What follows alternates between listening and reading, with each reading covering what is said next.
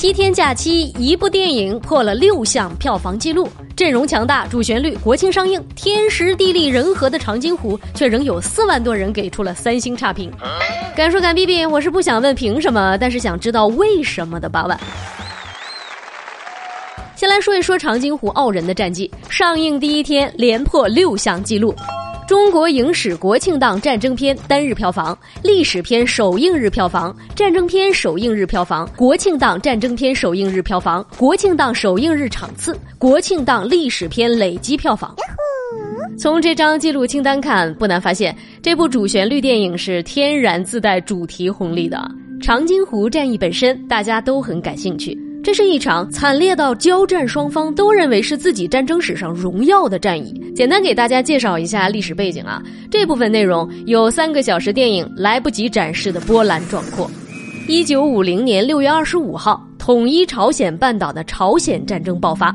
三天后，朝鲜军队占领汉城，并迅速向南推进。六月二十五号，美国参战，苏联公报不对抗，但是秘密参战；中国不参战，但重兵布防东北边境。这个时候的中国刚刚解放，百废待兴，还有追击歼敌的任务，还有台湾和西藏的问题，并不适合打仗。可是没有办法，到了十月份，战局已然逆转，美军越过三八线，占领了平壤。于是我们看到了电影中两位领导人的谈话，随后组建中国人民志愿军，朝鲜战争进入抗美援朝阶段。各部登车。这个阶段呢，大概分为五次大型战役。长津湖之战是第二次战役的决定性战役之一，也是电影里第九军团首次参与的战役。只要美军进入长津湖地区，因为地形它就得分散驻扎，那我们就可以分割包围，各个击破。但当时天气极端恶劣，一股西伯利亚冷空气让气温骤降到零下三十八度，严寒和食物短缺也打乱了中国方面的战略部署。战争结束时，中国军队死于寒冷的人数比死于战斗的人数还要多。给我狠狠的打！今晚最低温度会降到多少？零下四十度。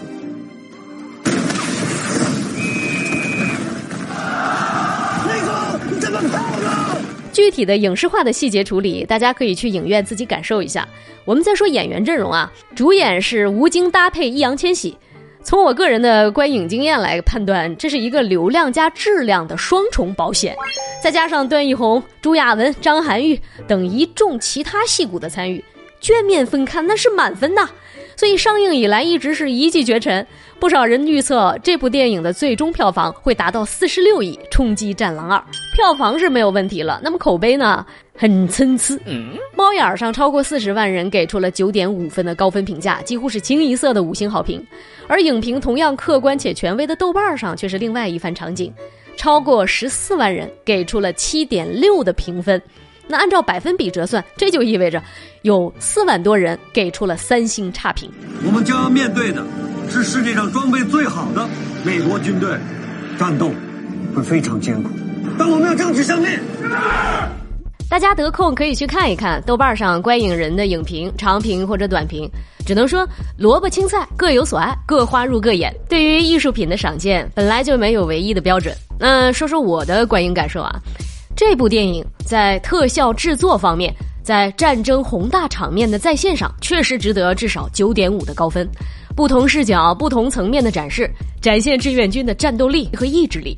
在演员呈现上，我觉得也值得九点五的高分。易烊千玺，我去甩出同龄人几条街呀！这也是我们期待的，从年轻演员身上，包括在中青代演员身上看到的精气神儿。至于电影本身到底怎么样？呃，再多说就剧透了啊！如果有三个小时的时间，不妨身临其境的感受一下长津湖的下一部呢，也将在明年的春节档上映。有人去看过这部电影了吗？感觉如何呢？欢迎留在评论里，敢说敢逼逼！我是要连续值两天凭什么班的八万，我们明天再见，拜了个拜。